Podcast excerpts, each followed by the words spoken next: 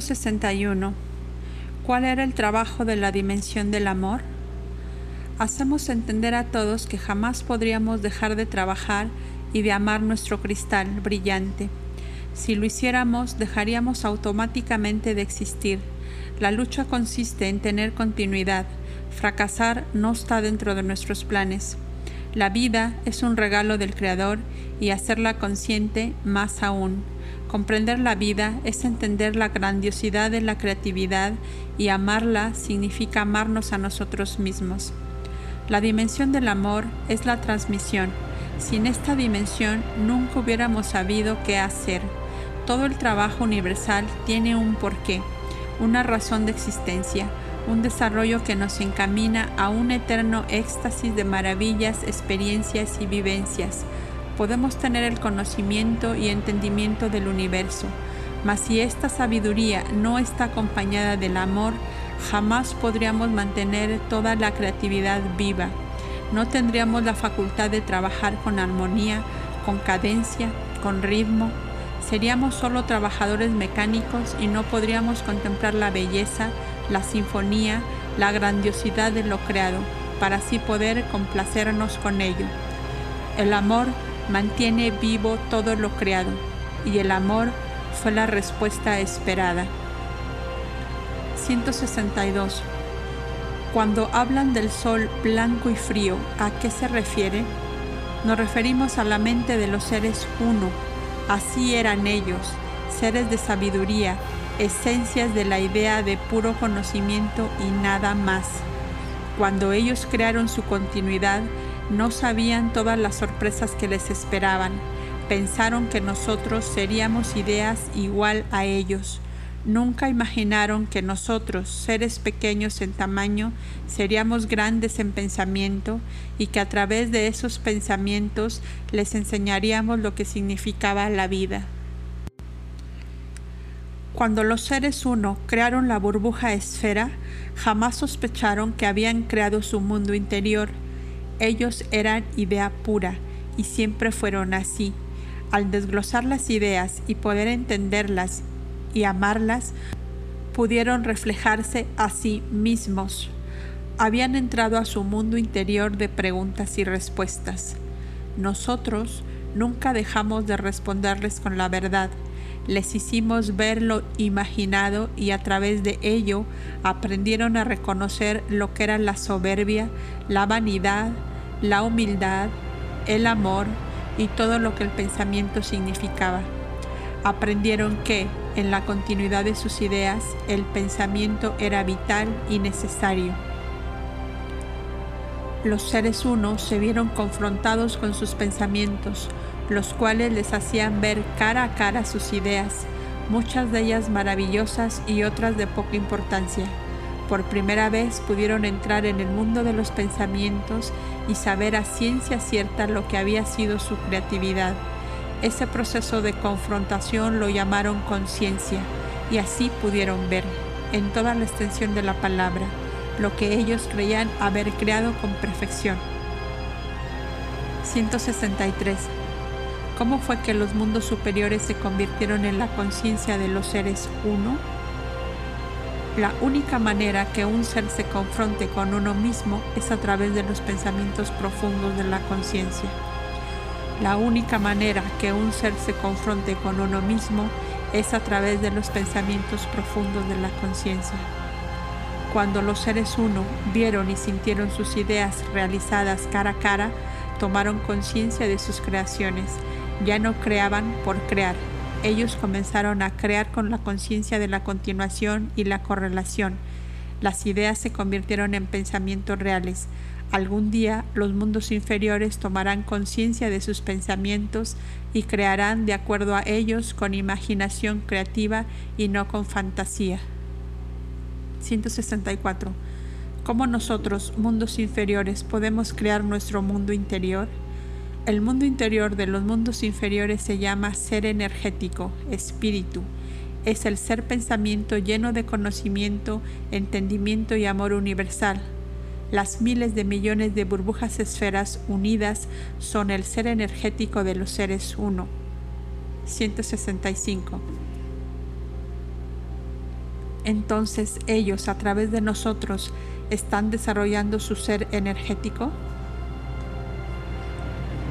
Así es, todos nosotros somos la respuesta. Somos los pensamientos de los seres uno y ellos tienen la conciencia y la sabiduría de lo que acontece. Algún día seremos el ser energético del ser uno. 166. Las burbujas esferas son todas de energía pensamiento positiva. ¿Qué sucede con la energía negativa enferma? Son todas positivas. Lo que llamamos energía negativa enferma es tan poca que no daña al todo. Cuando una energía enferma no logra curarse, entonces es absorbida y mandada a nuevas creaciones. La energía negativa enferma existe solo en los mundos primarios y en las gradaciones muy bajas, como en el caso del planeta Tierra. Y sabemos que el planeta es un caso especial de densidad y distorsión. 167. Si nosotros formamos al ser energético de los seres uno, ¿cómo puede haber energía negativa enferma aunque sea en poca cantidad? El ser energético está formado por pensamientos positivos. Efectivamente, una energía enferma no podría ser parte de un ser energético, porque sabemos que una energía negativa sería absorbida y mandada a nuevas creaciones. Serviría solo para sustentar la parte material del todo. Tenemos que comprender que muchas veces lo que llaman ustedes energía negativa enferma puede ser una energía ignorante y sin posibilidades de entender. El universo da muchas oportunidades de transmutarla. Si no lo logra, entonces pasará a otras realidades. 168. A través de las experiencias y vivencias, los pensamientos conservaron las ideas originales o las cambiaron. No las cambiaron pero sí las aumentaron con conocimiento, entendimiento y amor y las continúan nutriendo de todas las experiencias y vivencias que el universo tiene. 169. ¿Cuál sería una idea original y en qué, en qué conocimientos fue aumentada? Una idea original sería el uso de la energía en todos los niveles, el reino mineral y sus derivados, el fuego y sus usos, el hombre y sus pensamientos, las ideas originales derivan de la creatividad, todo lo demás es el pensamiento que lo desarrolla. 170. ¿Qué sucedió con los seres uno cuando se dieron cuenta de que habían descubierto su mundo interior? Cuando ellos entraron en el mundo de sus pensamientos, fue el descubrimiento más grande de sí mismos. Percibieron que habían estado muy solos, por primera vez pudieron ver y entender que existían otras realidades y que sus mentes eran sabias y creadoras. También comprendieron que si toda esa sabiduría no era compartida, quedaba rezagada a una creación y no a la creatividad. Se miraron en el espejo de la verdad y se vieron tal cual, eran, solitarios, egocéntricos y ensimismados de tanto crear habían perdido el contacto con sus propias creaciones.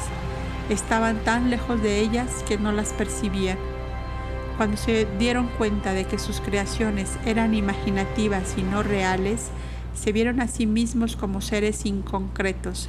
Entendieron que, si seguían así, desaparecerían por la falta de continuidad de sus mentes, la creación imaginativa de su mundo interior los despertó y los hizo conscientes y responsables. Llegaron a la conclusión de que debían imaginar con realización, porque si no, esa creación imaginativa quedaría atrapada en una imaginación eterna, mas no concreta. Aquí los seres uno entendieron la importancia del trabajo que la mente y el pensamiento debían realizar conjuntamente. Si los seres uno deseaban ser eternos, tenían que grabar los cristales con pensamientos imaginativos reales y no de fantasía. Al crear su mundo interior, pudieron entender que muchas de sus creaciones eran fantasiosas porque no se concretaban. Sin embargo, esas ideas ya estaban creadas y proseguirían su curso. Nuestro trabajo como energías pensamientos consistía en ordenar, clasificar y distribuir no teníamos el conocimiento de lo que podía o no ser concreto. A través de las experiencias y vivencias pudimos comprobar lo servible y lo inservible. De esta manera, el pensamiento separó y usó lo que realmente necesitaba. Así, la creatividad tomó el rumbo de una expresión positiva y esta expresión le imprimió las características a nuestro universo, el cual se convirtió en un universo eterno, concreto y positivo. 171. ¿Qué hicieron con lo inservible? Lo que llamamos inservible, nosotros no lo descartamos, siempre le encontramos una razón de ser en la creatividad, lo encajamos con lo servible, lo reciclamos y le damos uso. Todo lo creado, creado está, nada se desperdicia en el universo, todo se recicla. Los seres uno entraron en su mundo interior, descubrieron el universo verdadero y servible de sus mentes y conocieron la verdad de su existencia. 172. ¿Y cuál es la verdad de su existencia? Cuando la mente idea entró en su mundo interior, se preparó para nacer otra vez.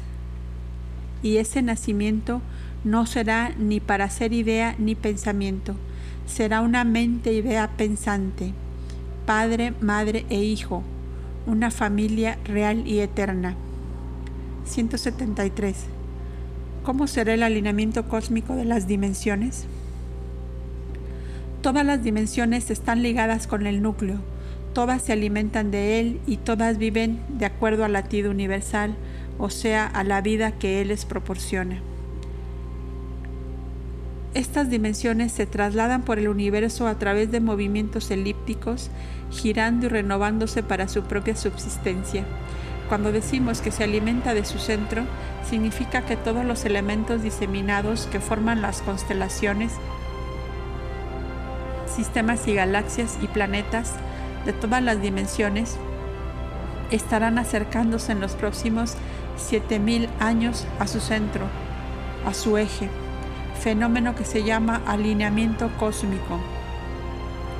Son estos ciclos universales lo que, los que determinan grandes cambios cósmicos que se reflejan en el avance y progreso de la creatividad. La dimensión primaria se prepara para una gran renovación molecular interna que transmutará la energía pensamiento densa en energía pensamiento sutil. Las tres dimensiones, primaria, secundaria y regular, se encontrarán en un eclipse céntrico con su principio único. La dimensión perfecta se unirá al, eclipse céntrico, liderando la conjunción de energías. Representará las dimensiones superiores que a través de ellas transmitirán su sabiduría. El alineamiento cósmico se efectuará en la Confederación Cósmica Interestelar de los Mundos Regulares, conocida con el nombre de Hermandad Blanca. Esta será representada por los líderes cósmicos de esa cofraternidad. Son cuatro los signos zodiacales que se reunirán para retroalimentarse y con ello conseguir un avance mayor, sobre todo para las dimensiones inferiores. La dimensión primaria está entrando a la era de Acuario. Representa el undécimo signo del zodiaco y simboliza la solidaridad, la cooperación, la cofraternidad y el desapego. Domina sus corrientes instintivas y libera las fuerzas espirituales, las cuales son fluidas, leves, etéreas, volátiles, transparentes, cristalinas y angélicas. Significa también el progreso, la emancipación y la aventura, en pocas palabras, la libertad. La dimensión secundaria se alimentará de la plenitud espiritual. El hombre llegará al punto máximo de su naturaleza y su materialidad será conducida por la realización del trabajo racional mental. La dimensión regular llegará a la exaltación y a la libertad de su renacimiento, entrando a la inmortalidad de su esencia. Será la magnificencia del yo, la iluminación del ser energético y a través de él trasciende de ser hombre a esencia pura y cósmica. Los grandes mentores del amor, que son los mundos perfectos, procederán esta conjunción cósmica transmitiendo la sabiduría de las grandes ideas. 134. Solo las tres dimensiones trascienden a las, o las otras también. Son tres dimensiones de energía-pensamiento que trascienden. Tenemos dos más, que son la dimensión inferior y la dimensión de creatividad. Ellas también evolucionan, pero todavía no elevan, puesto que sus energías pensamientos están en estado petrificado y solidificado. Necesitarán primero evolucionar para poder despertar. 175. ¿El planeta Tierra participará del alineamiento? El planeta Tierra se prepara para grandes cambios.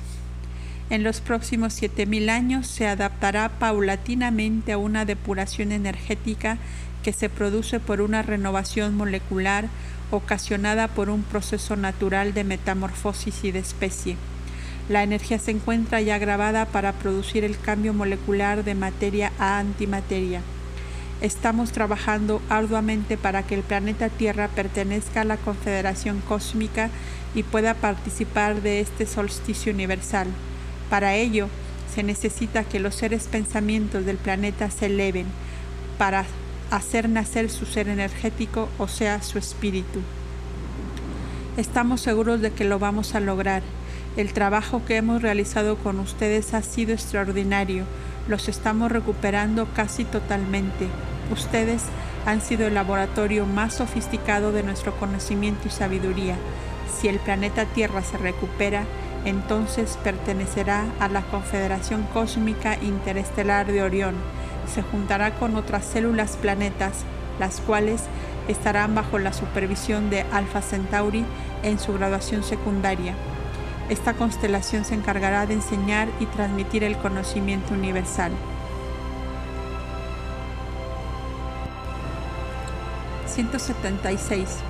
¿Son los ayaplianos quienes se encargarán de nosotros? Así es, son sus hermanos de, especie y siempre han estado en contacto, mayormente con la ciudad interna.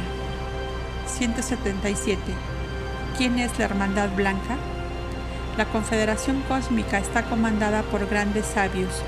Son energías pensamientos antiquísimos que se encargan del buen funcionamiento energético del universo y de la creatividad. La Confederación Cósmica se encuentra en los mundos regulares, se creó con el fin de mantener el orden y la supervisión de todo lo creado, puesto que la existencia de estos mundos fue implantada por ellos. La Hermandad Blanca fue creada para supervisar los planos, grados y jerarquías de los mundos inferiores y son clasificados de la siguiente manera. Los planetas, guardianes, las galaxias, regentes, los sistemas, avatares, las constelaciones maestres. Dentro de los planetas, sistemas y constelaciones hay infinidad de planos que también son regidos por energías pensamientos encargadas de trabajar en la graduación a la que pertenecen. Son mensajeros, guías, profesores, entrenadores, ordenadores, todos juntos realizan el trabajo positivo universal. Se les llama Hermandad Blanca. Ellos pueden encontrarse tanto en el mundo antimateria como en el mundo material. En ambos lados continuarán su trabajo. 178.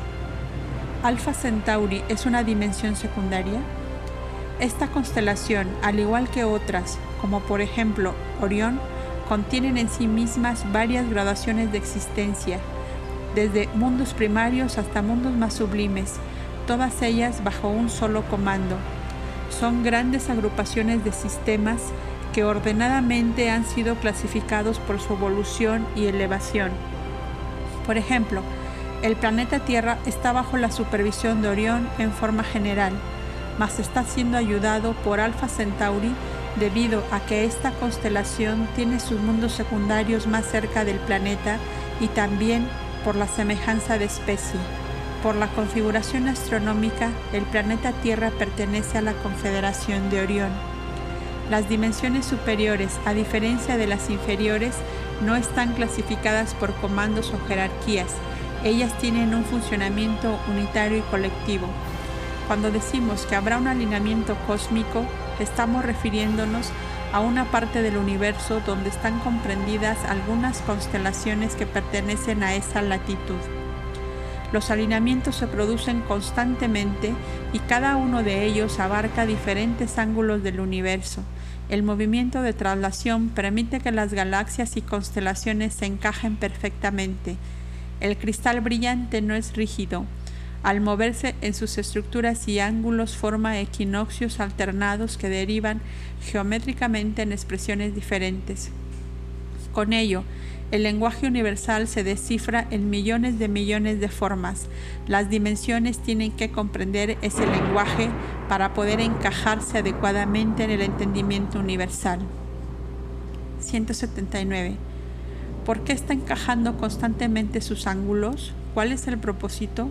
Si ustedes pudieran observar detenidamente su glándula pineal, estarían contemplando exactamente el cristal brillante moviéndose y encajándose a tal velocidad que no podrían acompañarlo, porque sus movimientos van de acuerdo con el deseo y la velocidad del pensamiento. Si decimos que estamos en un organismo vivo, tenemos que imaginar que este cristal está vivo. Él reaccionará según los datos que recibe y estos datos se llaman informaciones, pensamientos. Cuando el cristal recibe información desordenada y de baja vibración, le sucederá como a cualquier organismo vivo. Al subir y bajar constantemente, el voltaje se deteriorará, sus filamentos no aguantarán y como eléctricamente es, es inconstante, el cristal reaccionará con movimientos densos, lentos e incorrectamente expresados, tanto que comenzará a deteriorar esa mente y al hacerlo su universo seguirá el mismo camino. Nosotros, mundos divinos, queremos que ustedes comprendan lo que les sucede. Queremos que se conozcan internamente para poder descifrar el funcionamiento del todo y para que sean parte de él. En la evolución y elevación ustedes han llegado a un punto donde deben comprender que la mística y las palabras bellas fueron empleadas en la era de Pisces para ablandar sus corazones y para hacerles entender que a través del camino espiritual podían elevar sus pensamientos. Esta primera etapa consistió en preparar la tierra, abonarla y surcarla para poder sembrar las semillas del conocimiento. Cuando ellas germinen en sus mentes, ustedes crecerán porque serán la tierra, el conocimiento, la semilla, el entendimiento, el fruto, el amor. Cuando cosechen el fruto de todos sus esfuerzos, entonces podrán unirse a nosotros y verán que, al hacerlo, el universo se abrirá para sus mentes y podrán contemplar en todo su esplendor la creatividad. 180 si ahora estamos entrando en la alineación, ¿qué sucede cuando estamos lejos del centro? Hemos dicho que el movimiento de traslación universal de los mundos primarios tiene una duración tiempo planeta Tierra de 28.000 años. Estos años se dividen en cuatro partes iguales de 7.000. Cada 21.000 años, el planeta Tierra se encontrará lo más lejos posible de su centro. Para entender lo que vamos a explicar, Primero debemos saber que los movimientos de traslación no son iguales en todas las dimensiones. Unos serán oblicuos, otros horizontales o verticales. El universo no es plano y eso significa que las dimensiones están entrelazadas. Es verdad que el planeta Tierra quedará lejos de su centro en el, en el movimiento de traslación, mas estará siempre acompañado por otras constelaciones que pertenecen a dimensiones o planos superiores. Estos continuarán intercambiando conocimiento y ejerciendo la transmisión del trabajo universal. Mientras tanto, el hombre planeta Tierra continuará evolucionando y transformando sus elementos para elevar su materia y energía. Su metamorfosis será increíble.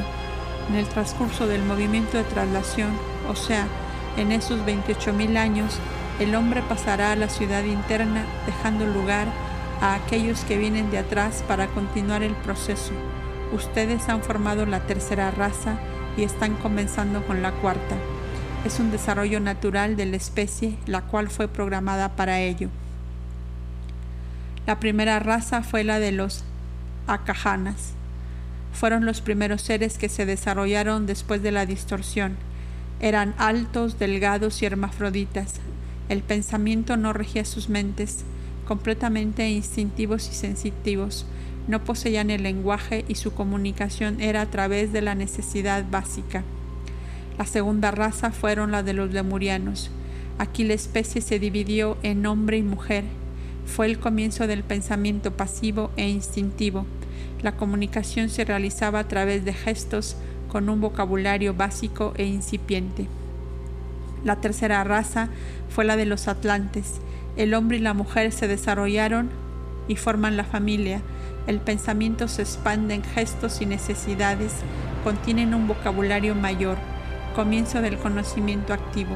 El instinto y sensación son transformados por la razón y el entendimiento, nacimiento de la convivencia grupal.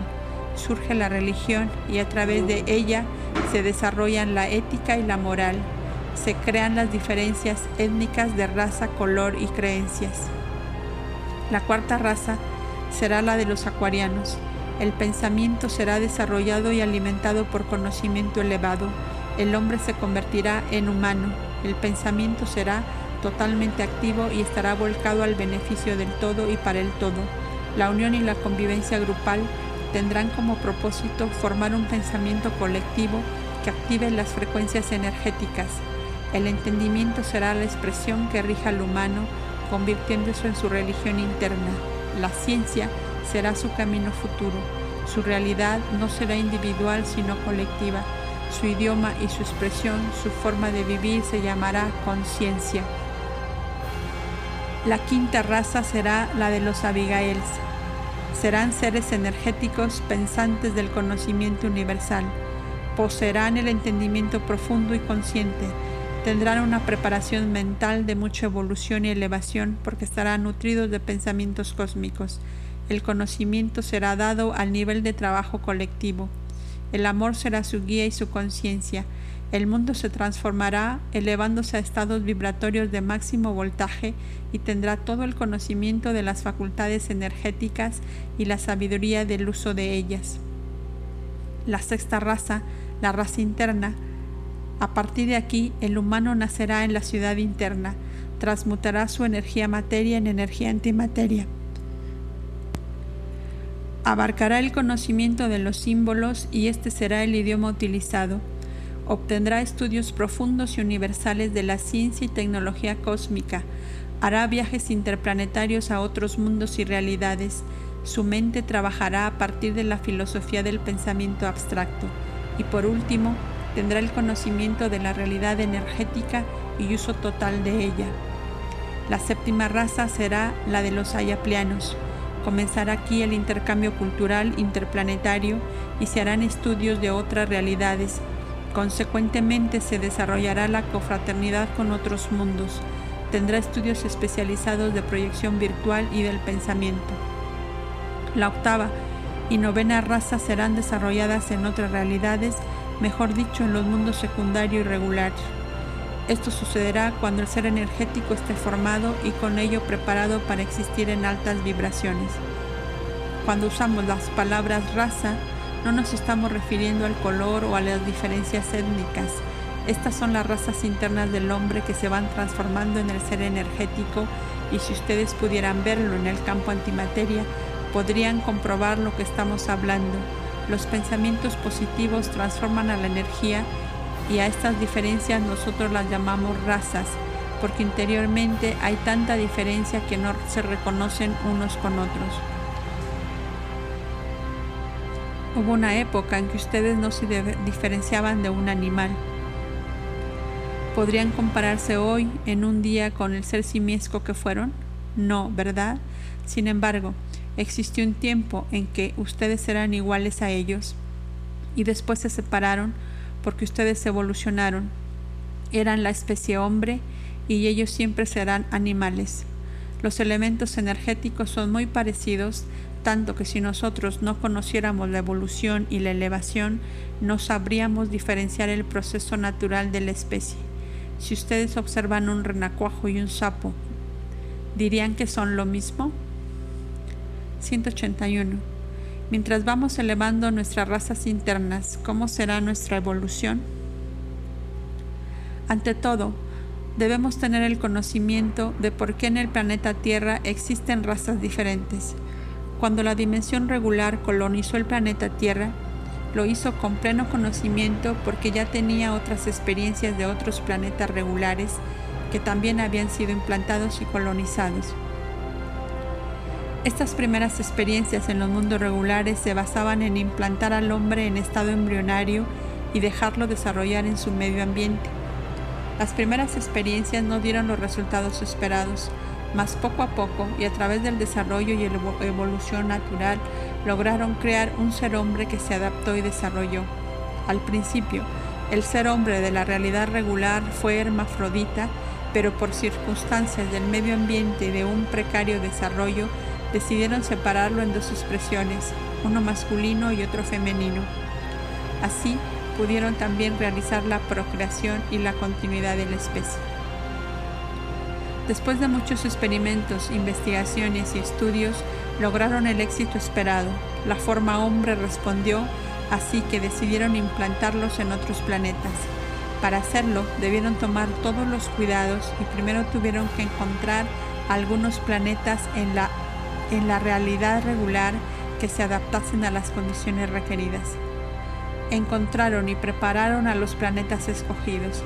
El ser hombre se desarrolló maravillosamente, la experiencia dio resultados extraordinarios. La dimensión regular estaba satisfecha y decidida a continuar poblando el universo. De esta manera ellos podrían asimilar todo el conocimiento de esas realidades densas y controversiales. Pasaron millones de años inimaginables y cuando el ser hombre se encontró plenamente evolucionado y elevado, como la realidad regular había imaginado, decidieron colonizar otras realidades más densas y lejanas Así pues, fueron descendiendo poco a poco, de plano en plano y de grado en grado. Miles de millones de años pasaron hasta llegar a la realidad primaria. Fueron descendiendo a través de esa terrible densidad, adaptándose y colonizando los planetas que se encontraban en ella hasta que llegaron a siete planetas de características muy parecidas. Uno de esos planetas era el planeta Tierra. Estos planetas fueron acondicionados y adaptados para recibir a los colonos voluntarios que se encargarían de colonizarlos, investigarlos y estudiarlos. Cuando estos seres llegaron al planeta Tierra en sus naves interplanetarias, se ubicaron en diferentes lugares. Algunos se quedaron en África, otros en América del Sur, en Asia y Groenlandia. Los colonos descendían de un solo origen, Ayapliano, por lo tanto, el desarrollo y adaptación debía ser igual para todos. Sin embargo, no fue así. El clima, la alimentación, el medio ambiente hizo que adquiriesen características diferentes en su evolución. Y no nos olvidemos que esas diferencias se acentuaron también por la distorsión y la faja oblicua. Así pues, se formaron cuatro razas que son el origen de la especie hombre planeta Tierra. África, negroide, América del Sur, cobriza, Asia, mongoloide, Groenlandia, caucásica. Los mundos regulares adaptaron al planeta Tierra para la subsistencia del ayapliano, colono, pero antes de hacerlo realizaron infinidad de experiencias con el reino vegetal y por último con el reino animal. Estos dos últimos son los extraños resultados de experiencias genéticas necesarias para crear el medio ambiente perfecto para el hombre. Por eso ustedes tienen una variedad inexplicable de especies tan raras y extrañas que no tienen razón de ser. A través de la evolución, muchas de ellas son absorbidas por la madre naturaleza que las va eliminando poco a poco del código genético, las absorbe y las manda a nuevas creaciones. La evolución del hombre planeta Tierra consiste en unir las cuatro razas de origen y crear una sola, y también en unir todos los pensamientos y formar uno solo. La especie futura del hombre tendrá las siguientes características. Alto y delgado, sin cabello ni pelos, cabeza desarrollada, piel aceitunada, ojos rasgados grandes y claros, manos y pies alargados, sin dientes ni uñas, corazón pequeño, sistema sexual normal, sistema digestivo acondicionado a alimentos leves, boca pequeña, pulmones y cerebro desarrollados, sistema respiratorio energético, sistema circulatorio energético. Con esta explicación estarán observando que estarán regresando a sus orígenes, a ser nuevamente ayaplianos. Ese es el origen de ustedes. Cuando entran a la ciudad interna comenzará la metamorfosis y la transformación de sus energías elementos. Cada 28.000 años se desarrolla una raza. Ustedes desarrollaron la raza Atlante y están ingresando a la cuarta raza acuariana. En la entrada a la alineación en el año 2014 comenzará la gestación del ser energético. En esta conjunción unirá la trilogía cuerpo, alma y espíritu, pituitaria, rima y pineal, mente, energía y pensamiento, conocimiento, entendimiento y amor, cabezal, terminal superior y terminal inferior, dimensión regular, secundaria y primaria. La entrada al alineamiento se producirá en el año 2014 y la iniciación será en el año 2228. Esto significa que el planeta Tierra se encontrará en el núcleo de la conjunción con las otras dimensiones. Cuando sucede este eclipse dimensional, el hombre planeta Tierra estará preparado mentalmente para el contacto con sus hermanos extraterrestres, los cuales se mostrarán para comenzar el intercambio cultural de especies. En los próximos 200 años, el planeta Tierra tendrá un avance extraordinario en ciencia, tecnología y espiritualidad. Estará adaptado y preparado para recibir el conocimiento universal, puesto que al haberse elevado utilizará la tecnología universal correctamente. 182. Si el planeta Tierra se encuentra en su tercera raza, ¿cuántos años tiene el hombre en el planeta? Después del Big Bang, el planeta Tierra demoró miles de millones de años para que los elementos se compactaran y nosotros pudiéramos considerarlos aptos para la vida. Al principio el planeta estaba compuesto de gases, líquidos, incandescentes, elementos químicos efervescentes. La vida como ustedes la conocen no se podía producir en esas condiciones. Tuvimos que esperar hasta que los elementos se enfriaran y pudieran fusionarse entre sí. Ayudamos para que el proceso fuera más rápido construyendo grandes reservorios de agua, los cuales evitarían el calentamiento de los elementos. De ese modo impedimos que la Tierra se mantuviese hirviendo y para prevenir que se enfriase totalmente colocamos elementos calientes. El Sol como si fuera una estufa. Así pudimos mantenerlo en una temperatura estable. Descubrimos que nosotros podíamos vivir en los elementos y soles fríos porque eran antimateria, mas la materia densa se congelaría y la vida material de esta forma no podría sobrevivir. Mantuvimos el planeta en una temperatura estable, mas no pudimos impedir que los polos se congelasen debido a que el sol no llegaba a calentarlos. Después de muchas tentativas, comenzamos a implantar la vida. Las primeras experiencias fueron en el reino vegetal. Infinidad de experimentos hicieron que surgiesen un sinfín de especies. Lo mismo sucedió con el reino animal. Al principio, los animales no sobrevivían debido a que la atmósfera era densa y venenosa, mas poco a poco se fueron adaptando hasta que comenzaron a procrear y reproducirse, poblando algunos lugares de la Tierra. El planeta Tierra tiene millones de años tierra. El ayapleano colono llegó al planeta hace 600 millones de años. Estos hombres y mujeres estaban perfectamente constituidos, eran voluntarios que se ofrecieron a colonizar el planeta.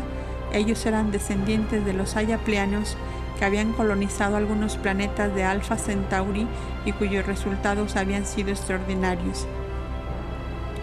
La historia de estos seres ya la conocemos por un proceso de evolución, enfermaron su energía cometiendo actos en contra de su propia naturaleza.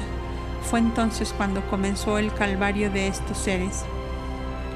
Sus elementos se distorsionaron, la fealdad los aprisionó y la oscuridad de sus pensamientos los dominó. Se convirtieron en animales y al igual que ellos se comportaron. La primera raza que empezó a distorsionarse fue la cobriza, luego la mongoloide, después la negroide y por último la raza caucásica. El despertar y la rectificación de su distorsión se han realizado en el mismo orden. La raza caucásica, el occidente es la más lenta en entender su despertar espiritual. Es donde más trabajo tenemos. Ellos están tan inmersos en sus necesidades materiales que han dejado su avance energético espiritual. Las otras razas avanzan transformando sus elementos y sus pensamientos. Una de las más avanzadas es la cobriza, seguida por la mongoloide. Son razas de apertura mental muy grande y de conocimiento profundo de la espiritualidad. Para que el avance sea más rápido, debe existir el injerto. La mezcla de razas es indispensable para el aporte energético. De este modo, los elementos se unen formando resultados sorprendentes. Cuando hablamos de razas nos referimos al hombre de hace unos 90.000 años que despertó de ser primario y se convirtió en un hombre pensante. Su cerebro se diferenció y comenzó a unir experiencias que lo alimentaron. Al principio experimentó las experiencias y vivencias, después las unió correlacionándolas hasta formar un lenguaje de expresión. Fue entonces cuando nosotros ya los pudimos considerar como una especie, como una existencia consciente y a partir de ahí también ustedes son lo que son, han correlacionado en la continuidad de sus pensamientos. Hoy no podemos considerarlo un lenguaje, hoy ustedes han logrado un idioma, el día de mañana harán una programación, esto se convertirá en simbolismo y así por delante. 183. ¿Eso quiere decir que nos faltan otros 90.000 años para pertenecer a la ciudad interna? No midan el tiempo terrestre con el universo, no pueden verlo así. Lo que para ustedes son 90.000 años, para nosotros son milésimos de segundo. Muchos de ustedes que están más elevados pasarán a encarnar en otros planetas primarios más avanzados que la Tierra. Esto permitirá una aceleración de energía, por tanto será un proceso más rápido. Para formar al ser energético no necesitan estar en el planeta Tierra. Otros planetas tierras más evolucionados y elevados los acogerán para que ustedes puedan tener todas las oportunidades de avance. Cuando se dé la alineación, tal vez no estén encarnados en la Tierra, y sí en otro planeta. De todas maneras, ustedes experimentarán el solsticio universal. Las ciudades internas están diseminadas en el universo antimateria. Cuando llegue el momento, algunas de ellas los acogerá para transformar sus elementos y la totalidad de su ser. 184. ¿Cuándo sucede la alineación y qué sucede con el cristal brillante? El cristal brillante está constantemente alineando miles de millones de constelaciones a una velocidad tan increíble que los 7000 años serían tal vez segundos en su tiempo. Veámoslo globalmente para entenderlo. Si ustedes tuvieran la capacidad de mirar el cristal brillante de cerca, verían un brillante tallado en miles de millones de ángulos y en movimiento constante. Observarían que los ángulos tallados se encajarían unos con otros y en estos movimientos formarían figuras geométricas. Ellas emanarían una infinidad de colores que, al filtrarse por los ángulos, diversificarían ese colorido. En el centro del cristal habría una bola de luz intensa y blanca que estaría girando a una velocidad tan rápida como el mismo cristal. Alrededor del centro se verían las dimensiones con sus respectivas galaxias girando en diferentes velocidades y frecuencias. Ustedes mirarían los alineamientos como ángulos que se juntan y al hacerlo la luz blanca convergería y se dispersaría en miles de millones de colores que llegarían hasta la burbuja esfera. Ella absorbería los colores y con ello clarificaría su esfera. Toda esta explicación sería una observación bajo el punto de vista material y a través de una visión densa y de tercer grado. La verdad del universo se explicaría de esta manera sería una glándula pineal elevada con su núcleo, procesando energías pensamientos de la más alta calidad. Esta glándula estaría clasificando los pensamientos universales del ser uno y estaría ordenándolos en la dimensión o zona cerebral, cerebral a la que pertenecen. La alineación consistiría en la unión de pensamientos del ser uno, el cual estaría formando una idea. Esta sería emanada a los confines del universo, o sea, desde la mente del ser hacia las dimensiones y zonas, las cuales las captarán y se alimentarán de ellas. Cuando las ideas lleguen a los confines del universo mental del ser uno, se aclarará su mente. Dos puntos de vista, uno material y otro antimaterial. Cuando ustedes lleguen a unificar su visión, habrán conseguido entender la existencia y la vida. Por eso decimos que ustedes entenderán lo que quieren comprender y verán lo que quieren mirar.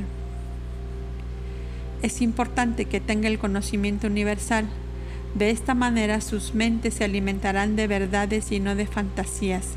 La ciencia y tecnología de su planeta Tierra se desarrollaría de acuerdo con las fuentes básicas de información universal y trabajarían con las fórmulas correctas. Nosotros no podemos enseñarles la verdad, porque al no tener ustedes la elevación espiritual, usarían el conocimiento para beneficio del dinero y del poder. En los próximos 200 años, el humano del planeta Tierra elevará sus pensamientos y afinará su conciencia. Habrá muchos cambios. Los países se unirán y trabajarán en conjunto. Se cerrarán las cárceles recuperando a los seres energéticamente enfermos. La salud estará al alcance de todos. El conocimiento recibido por miles de seres será acogido con amor. La justicia se convertirá en conciencia, la religión en apoyo y la ciencia en verdad. La tecnología aportará al beneficio de todos. Se erradicará el hambre y la miseria. Los seres de bien serán los grandes líderes. La libertad significará responsabilidad. Las grandes potencias ayudarán a las más pobres. Los humanos comprenderán que el amor es la llave para crear su cielo, que este sentimiento es el único que rige las barreras de la ignorancia, de la incomprensión, de la falta de humanidad, de la indiferencia y de la inercia. Para llegar a este entendimiento y a la transmutación positiva del planeta, el hombre deberá pasar todavía por sufrimientos que lo llevarán a una reflexión profunda de sus errores. Llorará y reflexionará hasta comprender que, si él no cambia, su hogar, el planeta, no podrá sobrevivir. El planeta se prepara para grandes transformaciones, mas sabemos que toda transformación produce cambios radicales que tienden a modelar los conceptos y a quebrar los esquemas y estos muchas veces se encuentran incrustados en lo profundo de las mentes. Para poderlo remover es necesario tener una fuerte voluntad y fuerza interior. Generalmente esto implica gran esfuerzo y sufrimiento. Las transformaciones deben ser radicales, intensas y necesarias para que surtan efecto. El guardián, Abigail, traerá el conocimiento, entendimiento y amor en los corazones de todos los seres del planeta Tierra. Será necesario para poder afrontar el devenir de los acontecimientos futuros. Para que una causa y efecto puedan ser entendidos, el hombre necesitará las herramientas para poder trabajar y revertir sus consecuencias. 185 si nosotros somos la tercera especie que sucedió con las dos anteriores? Tenemos que diferenciar el significado entre las palabras especie y raza. Especie, conjunto de cosas con caracteres comunes. Raza, clasificación de los seres vivos, características que los diferencian. Cuando la especie hombre-materia fue creada en laboratorio y en la dimensión regular, Muchísimos experimentos fueron realizados antes de lograr lo que realmente esperaban de todo aquello. Primero, fue la dimensión regular que se tuvo que formar a sí misma ayudada por la realidad superior. Esto se realizó a través de las experiencias y vivencias. Fue un proceso lento y doloroso. Podemos entender que esta dimensión fue la que más sufrió en todo el proceso, puesto que su desenvolvimiento fue de dentro hacia afuera. Su mundo antimateria imaginativo fue condensado hasta lograr la expresión hombre que tanto querían. Era extraordinario para ellos poder ver el pensamiento realizado y sobre todo que lo podían palpar. Sus elementos se condensaron según la realidad en que se encontraban. Para ellos era muy diferente existir en realidades sutiles, con los elementos adecuados y a la vez transportar esos mismos elementos hacia densidades y consistencias mayores. La primera experiencia que se hizo en los planetas fue tratar de adaptar los elementos sutiles a la densidad, cosa que al principio no se logró. La primera especie hombre se tuvo que desarrollar primero en el plasma, mar, agua, porque sus elementos eran primero gaseosos, luego líquidos y por último sólidos. Fue un proceso de adaptación. Cuando comenzó a desenvolverse en el agua, se alimentaba de los nutrientes de ese plasma su forma era reptiliana y su columna vertebral se alargaba formando una cola que le permitía el deslizamiento. Estamos entendiendo con esta explicación que las primeras experiencias para formar al hombre fueron exhaustivamente complicadas. La segunda tentativa experimental de la dimensión regular consistía en formar los embriones en laboratorio estos debían ser colocados en los diferentes planetas para observar su crecimiento y desarrollo. La forma hombre-materia tampoco se desarrolló como querían. Esto dio como resultado la creación del reino animal. La tercera tentativa se logró porque la dimensión regular llegó a la conclusión de que la especie hombre no se podía implantar en la realidad densa saltando de una graduación mayor a una menor. El secreto era descender gradualmente de plano en plano, lentamente, hasta lograr la adaptación. De esta forma, fueron ellos, ellos mismos, los mundos regulares, los que descendieron de graduación en graduación tan sutilmente que permitía a los elementos adaptarse sin ninguna distorsión. La especie que descendía se iba adaptando, adquiriendo sus propias características de especie, muchas veces marcando diferencias enormes entre ellas. Los elementos esencias básicos que formaron al hombre en la densidad fueron iguales en las tres dimensiones, regular, secundaria y primaria. Sus características de evolución se diferenciaban porque cuando los elementos se adaptaban absorbían un conjunto de rasgos, y peculiaridades que los caracterizaban en expresiones diferentes. Eso dependía del plano y ubicación en que se encontraban. Así, de esta forma tenemos diseminados en el universo infinidad de especies ayaplanas. Ustedes son la especie ayaplana humana. Existen otras con rasgos de reptiles cuya piel es escamosa y verdeada de ojos rasgados y claros. Ellos son los reptilianos otros de piel blanca, pálida, ojos muy claros y cabezas prominentes, altos y delgados, ellos son los oriones. Hay aquellos que son bajos, delgados, con ojos claros y cabezas grandes, estos son los andulianos.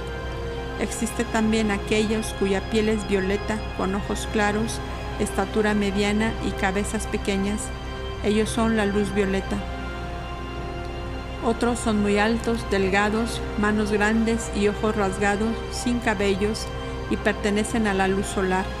Las especies adquirieron características diferentes debido al medio en el que se desarrollaron. Todas son especie haya pliana, con ciertas diferencias. Estas especies están diseminadas en el universo, unas muy evolucionadas y elevadas, otras a medio camino, otras muy atrasadas son muchas las especies en el universo como para nombrarlas a todas.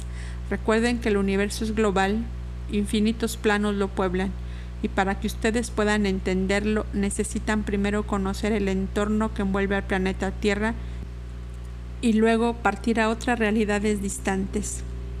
Lo importante en el universo es la mente y todas las especies la poseen.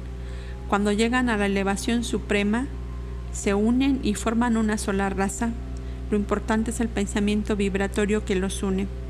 Así como ustedes llegarán a formar una sola raza, así el universo debe, unir las especies para formar una sola. Todo se repite en el universo. Unir las especies en una sola es un arduo trabajo que nos espera por delante. No es fácil debido a los distintos elementos que se fueron transformando para la adaptación. Muchas especies diferentes ya procrearon y se unieron y sus elementos dando resultados extraordinarios. 186. Cuando el alineamiento se produce, hay también un intercambio genético entre las especies. El intercambio es general, antimateria y materia. Los genes de apariencia ambivalente se fusionan, dando resultados sorprendentes que muchas veces ni vosotros ni nosotros mismos llegamos a saber. Las especies se mezclan y los elementos se conjugan. La energía es eterna e indestructible. Ella se adapta a cualquier circunstancia y evolución es infinita y hasta hoy en día continúa sorprendiendo. La creación es lo más grande que una mente universal puede imaginar. La especie ayapliana humana del planeta Tierra es especial. No queremos decir que las otras tengan menos importancia. Ellas se desarrollaron de acuerdo con los cánones de evolución definidos por las fórmulas correctas de la creación. Ustedes también tenían grabadas en sus genes estas fórmulas, mas al distorsionarlas crearon otros elementos nuevos y con resultados inesperados. En la dimensión primaria fueron solo siete planetas que al igual que la Tierra degeneraron sus elementos y cuya energía se distorsionó.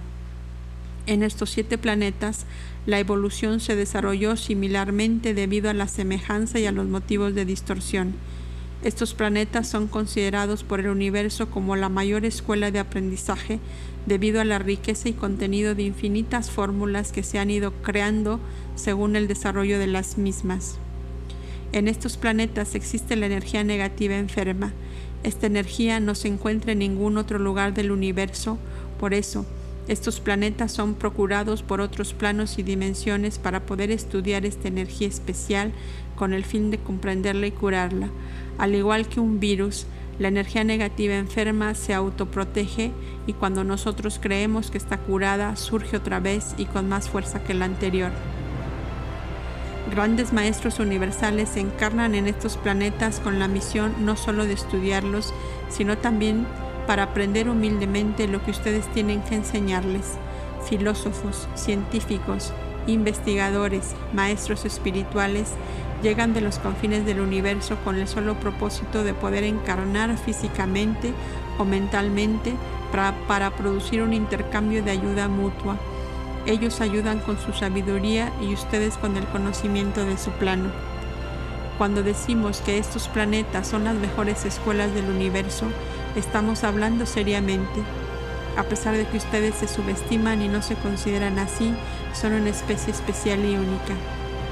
Mientras nosotros nos formamos según las fórmulas universales y somos lo que somos, ustedes deformaron las fórmulas, las volvieron a construir y no lo hicieron según los cánones universales, sino según sus propias experiencias y vivencias. Reformularon al principio único, al origen del pensamiento y lo adaptaron consecuentemente a una realidad que ustedes crearon por convicción propia y no por una grabación universal. Por eso son únicos, porque son una especie que, resurgió con una fuerza increíble. La Fórmula 1 había olvidado su origen en la distorsión, había desaparecido en las profundidades del pensamiento inicial. Los elementos se encontraban totalmente inmersos casi en la nada, y de la nada ustedes resurgieron la dinámica conceptual se reformuló y al hacerlo ustedes crearon sus propios pensamientos y asimismo algo parecido aconteció con los mundos regulares. Los siete planetas son Alfa Nova, Aviares, Crayon, Antares, Averón y Sirios y Tierra pertenecen a la dimensión primaria y están distribuidos en diferentes constelaciones como Alpha Centauri, Orión, Virgo, Pleiades y Libra. No todos están en la misma graduación, unos están muy adelantados y otros menos. La evolución de estos planetas sigue el cauce trazado. Son ayaplianos humanos, hermanos de una misma especie y todos tienen en forma general el mismo avance y características Algún día se encontrarán y formarán una sola familia y un solo conocimiento de evolución elevado. 187. ¿El planeta Tierra es visitado por ellos? Todavía no. Por ahora el contacto es solo telepático.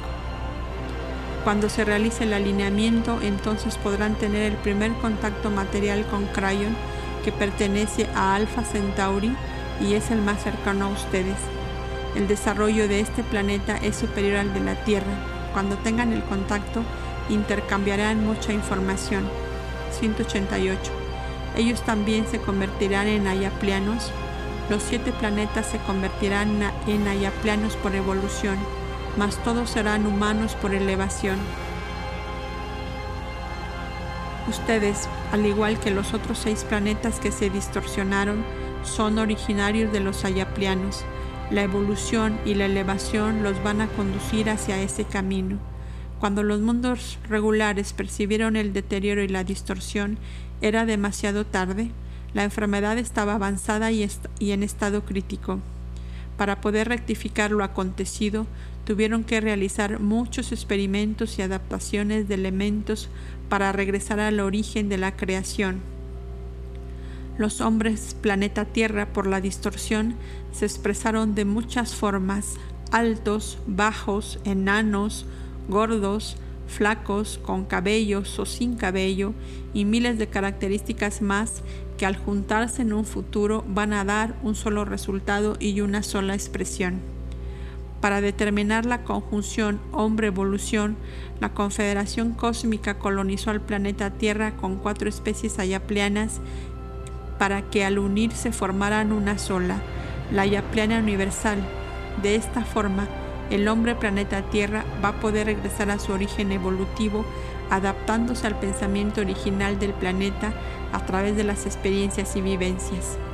Ya lo están logrando, absorbiendo cristales de alta vibración a través de la respiración, del alimento, la palabra, del conocimiento, entendimiento y amor. La Confederación Cósmica ha mandado en todos los tiempos seres voluntarios que han estado sembrando los cristales en las energías pensamientos de los seres del planeta Tierra, con conocimiento, entendimiento y amor. Ha sido y es un trabajo arduo, un proceso lento y laborioso, y lo más difícil de erradicar y curar es la energía negativa enferma, porque el hombre planeta Tierra la sigue creando, emanando y alimentando. Mientras continúa haciéndolo, estos elementos negativos se van readaptando en nuevas modalidades tanto así que cuando creemos que hemos eliminado esa energía comienza todo de nuevo. 189. ¿Dónde se encuentra el planeta Cryon y cómo es? El planeta Cryon pertenece a la constelación de Alpha Centauri. Se, encuentra en la dimensión primaria octavo plano. La especie que puebla este planeta es Ayapliana humana el sistema donde Crayon se encuentra está iluminado por dos soles y cuatro lunas. Crayon en realidad está dentro de un conjunto de planetas que formaron un sistema de gran envergadura llamado Baja Alpha Centauri. Tres planetas de este sistema están habitados por ayaplianos humanos, Crayon, Antares y Aberon. Los dos últimos también pertenecen al octavo plano. Los siete planetas que formaron la especie ayapliana humana fueron colonizados en el mismo tiempo y en diferentes lugares. Todos se distorsionaron. Aunque parezca coincidencia, la distorsión se produjo por los mismos motivos y las oportunidades de rectificación han sido semejantes en los siete planetas.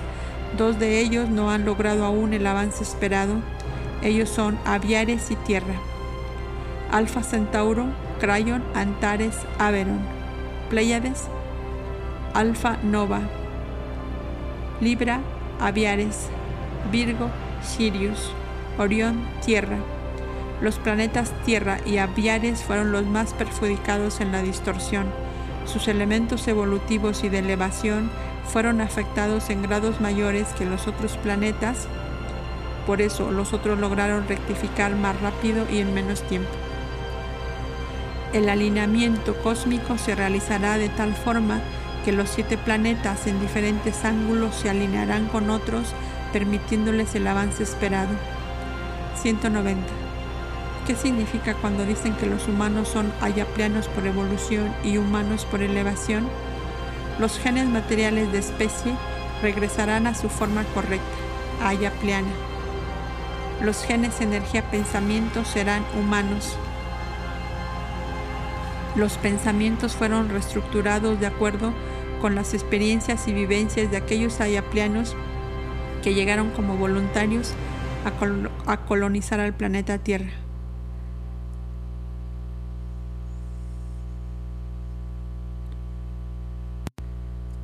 191. ¿Por qué la especie humana es tan especial y por qué el planeta Tierra es considerado un lugar extraordinario de aprendizaje? Cuando la dimensión regular se formó, implantó rápidamente su descendencia en todos los planetas y lo hizo con la plena convicción de que esos seres evolucionarían y se elevarían de acuerdo con la fórmula universal, con toda la información universal. Esos seres habían sido creados con la sabiduría impresa de un conocimiento transmitido. Las especies diseminadas en el universo que siguieron el camino trazado lo hicieron de acuerdo con los cánones universales, fueron los continuadores de un proceso natural de especie. Por esta razón, el universo se mantiene en perfectas condiciones y debidamente encausado. Y si comparamos las especies, sus características son similares tal vez con ciertas diferencias de evolución, mas el pensamiento es uno solo. Los ayaplianos que colonizaron el planeta Tierra debían desarrollar exactamente igual que los otros, mas al distorsionarse cambiaron el curso de la evolución, los elementos se enfermaron y al hacerlo la materia se fue adaptando al cambio energético. La fórmula primera se había modelado diferente y la energía pensamiento también tuvo una readaptación cuya modelación energética caminó paralelamente. Así fue como surgieron los humanos. Eran ayaplianos adaptados a un nuevo perfil de evolución y elevación. Se había formado una nueva especie. El universo no la podía catalogar o encajar en los cánones universales. Los ayaplianos humanos han aportado mucho conocimiento nuevo al universo ustedes poseen elementos distintos de las otras especies que han surgido de su propia evolución a pesar de que su origen es el mismo, ya que todos descendemos del principio único.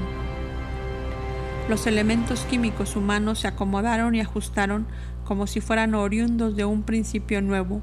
Los elementos humanos reprogramaron su origen, lo ambientaron a su entorno y la fórmula se alteró.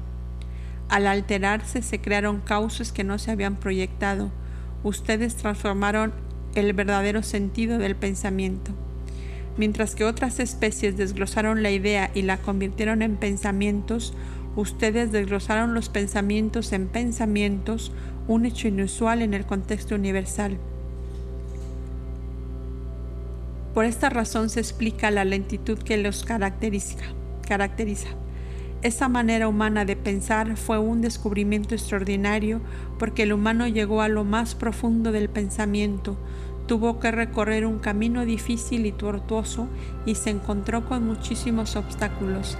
Esos impedimentos, esas dificultades lo han convertido en el descubridor más grande del universo, porque al luchar con las barreras e interposiciones se transformó en un guerrero, en un especialista de la sobrevivencia. Para ello, creó e inventó sus propias armas como la valentía, la fuerza, el ánimo, el coraje y la bravura. El humano se moldeó como un luchador para poder afrontar las inclemencias de su realidad. Al descender a lo más profundo del pensamiento, aprendió lo inimaginable. Descubrió sentimientos y emociones que para nosotros, mundos divinos, son inalcanzables. Por ejemplo, las pasiones, la pena, la ternura, la amistad, el orden, la añoranza, la alegría, el cansancio, el desorden, la envidia, los celos, la tristeza, etc. Tantas energías entrelazándose unas con otras formaron una amalgama de elementos de altas y bajas vibraciones que conviven juntas y separadas a la vez. Mientras que ustedes conviven en medio de sus conflictos humanos, nosotros, mundos superiores, no podríamos existir como ustedes. No estamos formados así. Nuestra visión es directa, lógica y de perfecto orden. Por estos motivos los consideramos a ustedes dignos de estudio. Sus emociones, sentimientos, raciocinio, lógica, forma de encarar los desafíos, manera de discernir con los conflictos, el sistema de vida, la expresión, la continuidad, todo en ustedes es muy, característico y por estas diferencias nosotros los consideramos una especie muy especial, auténtica y verdadera siempre y cuando el desarrollo de sus emociones sea totalmente positivo para que sus energías pensamientos se vuelvan a encajar dentro de la estructura universal. Las otras especies que progresaron normalmente no necesitaron que nosotros, mundos divinos, les enseñásemos el conocimiento universal. Ellos lo tienen grabados en sus genes y lo van desenvolviendo conforme van avanzando. Es un proceso natural de especie. Con ustedes ha sido muy diferente. Los hemos tenido que acompañar paso a paso y de muy cerca. Primero la distorsión y luego la rectificación. Para realizarlo, los seres de dimensiones más elevadas se han visto obligados a encarnar en su planeta para poder para poderlos estudiar, analizar y sobre todo sentir en mente propia lo que ustedes sienten y piensan para ayudarlos en su evolución y elevación. Ustedes son nuestros hijos pródigos. Cuando ustedes regresen a nuestro mundo, somos como los padres que los acogemos con todo el amor, porque ustedes son nuestros hijos amados. El interés más grande que otras especies tienen sobre ustedes es el estudio de la energía negativa enferma. Para ellos es imprescindible tener el conocimiento de dicha energía Muchos científicos e investigadores del universo llegan a la Tierra con el propósito de analizar este tipo de energía desconocida para ellos. El humano tiene la capacidad de crearla, transmutarla y eliminarla solo con el deseo. Esta energía es inexistente en otros planos y dimensiones donde el hombre se desarrolló normalmente. El hecho de que el humano tenga la capacidad de crear este tipo de energía dañina dañina es lo que más sorprende a los estudiosos del universo. Hasta ahora la han atacado como un virus y la están curando. Tal vez más adelante se le pueda dar algún uso para el bien del universo. Por eso la están estudiando. Por ahora es inservible, no tiene ninguna utilidad. Es por esta explicación que el humano no puede salir de su hábitat Mientras no se cure del virus, se mantendrá aislado y en cuarentena. Por eso ustedes reciben tanto de los otros planos. Es para ayudarlos a cuidar, a curar. De esta forma podrán salir. Para ello precisan rectificar los cristales, colocarlos y encajarlos como ya hemos explicado. Las dimensiones superiores los están ayudando con el conocimiento de la cura y esta depende del esfuerzo de cada uno de ustedes. Esta cura consiste en erradicar completamente de sus pensamientos a la energía negativa enferma. El virus tiene que ser exterminado y solo ustedes pueden lograrlo. Esta enfermedad puede ser eliminada con el conocimiento, entendimiento y amor. Trabajen, no desistan. Ustedes son guerreros, no lo olviden nunca.